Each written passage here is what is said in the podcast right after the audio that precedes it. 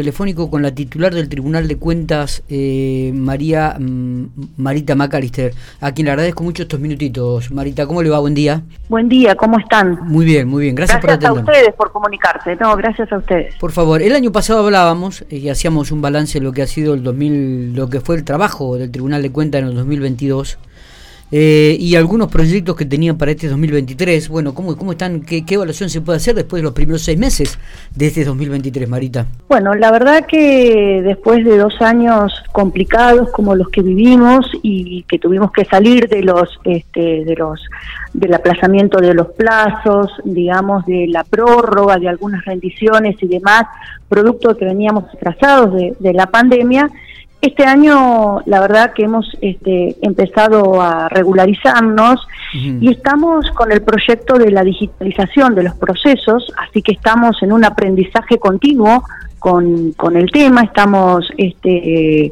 aprendiendo de lo que es eh, la gestión electrónica de expedientes, estamos tomando capacitación de eh, nivel nacional porque el Estado provincial también ha tomado, eh, este, digamos, como, como norte la digitalización de los procesos eh, eh, y nosotros estamos haciéndolo de la misma manera. Así que es un gran desafío para nosotros la despapelización, ¿no?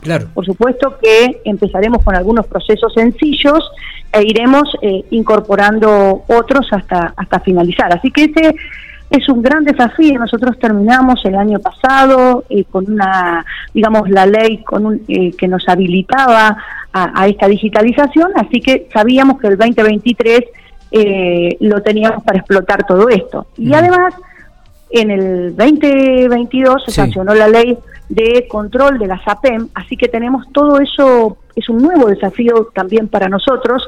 Ustedes saben que nosotros tenemos distintos tipos de controles y realizamos distintos eh, procedimientos para el control. Nosotros tenemos el control previo, tenemos el control de juicio de cuentas o el control posterior eh, y tenemos algunas auditorías determinadas por ley y algunas que hacemos en el marco de la red federal.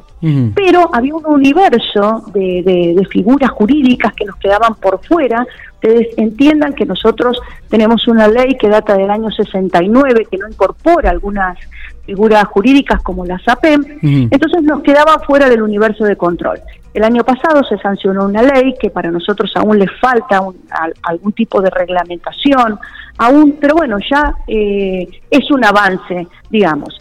Y además este, hemos certificado los procesos con normas ISO y eh, hemos presentado un informe preliminar para el Premio Nacional a la Calidad, que es un premio que, que se organiza todos los años por parte de la Secretaría de Modernización de Nación.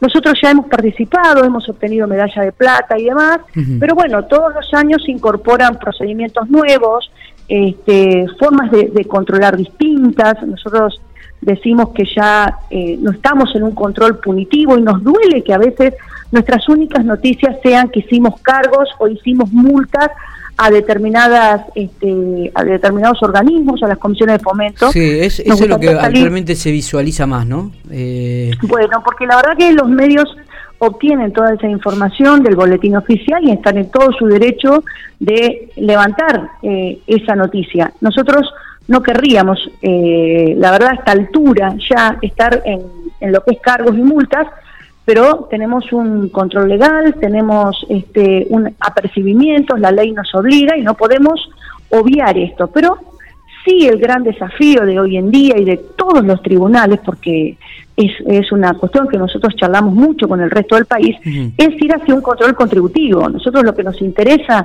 es que los fondos públicos lleguen al ciudadano y en el marco de eso que se rinda bien. Entonces, trabajamos con mucho control contributivo, que es pedido de antecedentes o providencias en el control previo, que son las instancias previas al dictado de sentencia o a la emisión de un dictamen eh, definitivo. Claro, Marita, digo, si usted tiene que hacer un balance desde su ingreso hasta la actualidad, esto de los controles, de las rendiciones de cuenta, digo, ¿se ha, se ha mejorado notablemente? Bueno, yo creo que uno eh, cuando toma un cargo y cuando eh, se sienta en un lugar, debe evaluar qué hizo la persona que precedió la, la, la, la función, ¿no? Entonces, Yo creo que no hay que destruir lo que se hizo antes, sino que hay, hay que avanzar sobre lo que el otro construyó. Y nosotros hicimos eso. Obviamente hemos avanzado en el control, porque había otras cosas que ya se habían hecho con los presidentes anteriores. Yo intento siempre revalorizar mi función, función también valga la redundancia de lo que se hizo antes.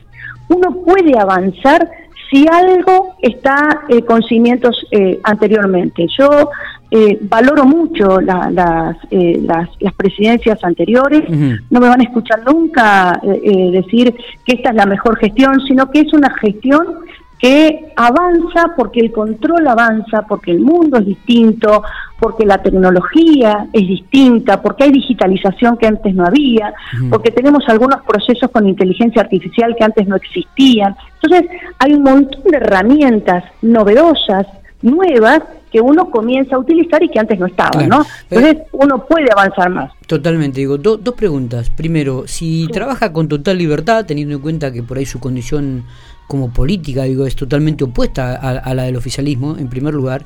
Digo, y en segundo lugar, eh, eh, ¿qué, le preocupa de esto del tema de las rendiciones que todavía en algunas comisiones de fomento o en algunas instituciones todavía no se ha ayornado o no se han presentado como quisieran ustedes?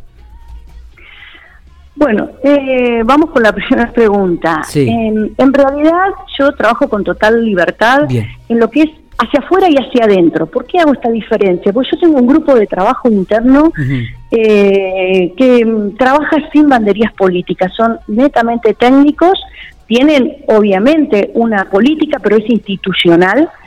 Eh, y con mucha formación. Entonces, yo no puedo fallarle este, a la gente que trabaja eh, todos los días de una manera eficiente, eficaz, eh, poniéndose la camiseta del tribunal. Eso es hacia adentro. Entonces, digo que esto es un ida y vuelta. Y hacia afuera, yo trabajo con total, con, con, respecto al, gobierno, con total libertad.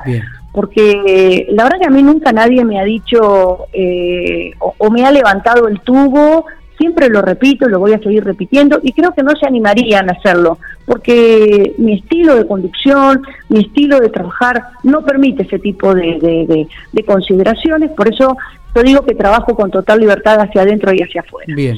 Y con respecto a, la, a las, no sé si eso, esa era la primera pregunta. Sí, te queda, eh, queda claro. Teniendo en cuenta, digo que, a ver, es, es, la titular de un tribunal de cuentas, ¿no? La que verifica, la que controla, la que analiza, la que pone los papeles sobre la mesa y dice, mira, esto está mal. Y muchas veces no es fácil eh, tomar este tipo de decisiones, digo, cuando no, no cuenta con un apoyo de, de, de, arriba, ¿no? Por eso, por eso la pregunta, digo, si realmente trabaja con total libertad. Creo que ha respondido perfectamente, Marita. Y la otra... es, total libertad, inclusive eh, todos saben de, eh, digamos, que yo, más allá del Consejo de la Magistratura y de rendir un concurso y el promedio, y, de todo lo que conlleva desde la parte eh, legal, yo fui elegida y, y, por ser miembro de la oposición también. Esto no se puede desconocer eh, y, es, este, es, público, así que yo eso no, no, no debo esconderlo, pero con total libertad significa que he tenido que hacer, pedir antecedentes u observaciones a comunas o instituciones que pertenecen a la línea política donde yo estoy. Entonces, eh, digamos, acá no se trabaja eh, el tema político, sino que yo creo que cuando se elige a alguien de la oposición es por la imparcialidad, por la independencia, digo, por un montón de cosas que lo llevaron a tomar eh, la decisión al gobernador de eh, en ese momento, ¿no? Pero después cuando uno se sienta eh, en el en el sillón del tribunal, uno, la verdad que trabaja para todos los pampeanos sin banderías políticas y para todos los ciudadanos. Creo que eso tiene que ser clave. Y con respecto a la segunda eh, pregunta, nosotros eh, la verdad que cuando llegamos eh, teníamos una necesidad de un cambio en, los sistemas de control de las comisiones de fomento, porque eran sistemas obsoletos, que la verdad que no es que funcionaban mal, sino que se podía agilizar el proceso, se podía este, visualizar mucho más este, la rendición online, eh, se le incorporaban funciones al, al, sistema que nosotros ya veníamos con, con, esto desde el, desde el presidente anterior, que ya lo había contratado, lo había trabajado con la, con la Facultad de, Ingeniería. Nosotros lo que le, le dimos fue un valor agregado de la obligatoriedad, porque veníamos muy atrasados en esto de la implementación. ¿Por qué? Porque es normal que cada uno de nosotros tenga esta resistencia al cambio, a lo nuevo, al, nuevo proceso, a la, informática, a lo digital. Es normal. En ese marco fue que tuvimos eh, multiplicidad de problemas porque hubo algunas comisiones de fomento que la verdad que hacían un poco de resistencia al uso del sistema.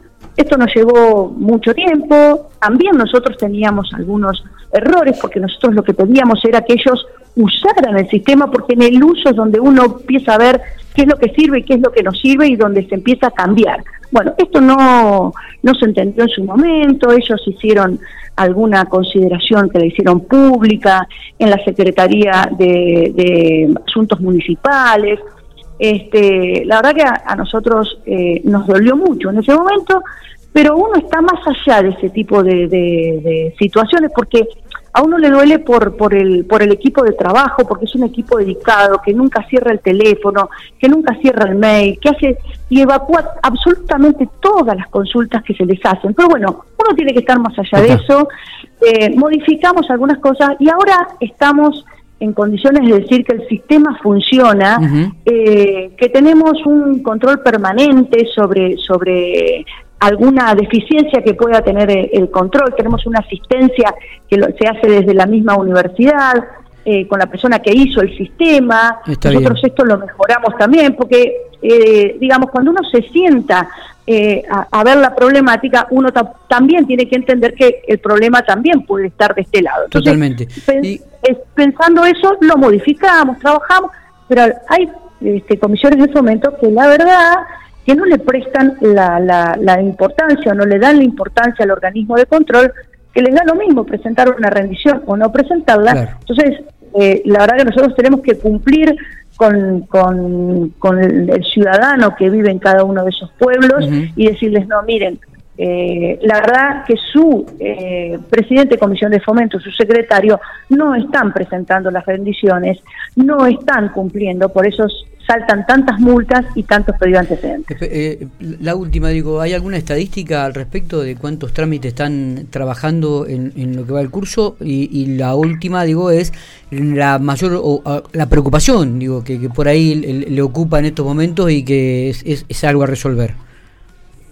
Eh, la verdad que nosotros manejamos eh, distintos tipos de rendiciones, pero te puedo decir que manejamos cerca de 800 cuentas entre lo que es eh, la sala 1, que es la que tiene todos los organismos, los poderes, eh, el poder ejecutivo, los organismos autárquicos y descentralizados, y eh, la sala 2, que es la que nosotros la diferenciamos así, que es la que maneja lo que es hospitales, establecimientos educativos, comisiones de fomento, cerca de 800 cuentas, pero además este, controlamos los subsidios, que son cerca de 1.100 expedientes que nosotros eh, eh, recibimos entre lo que son los subsidios del Ejecutivo y son eh, los subsidios del de, judicial.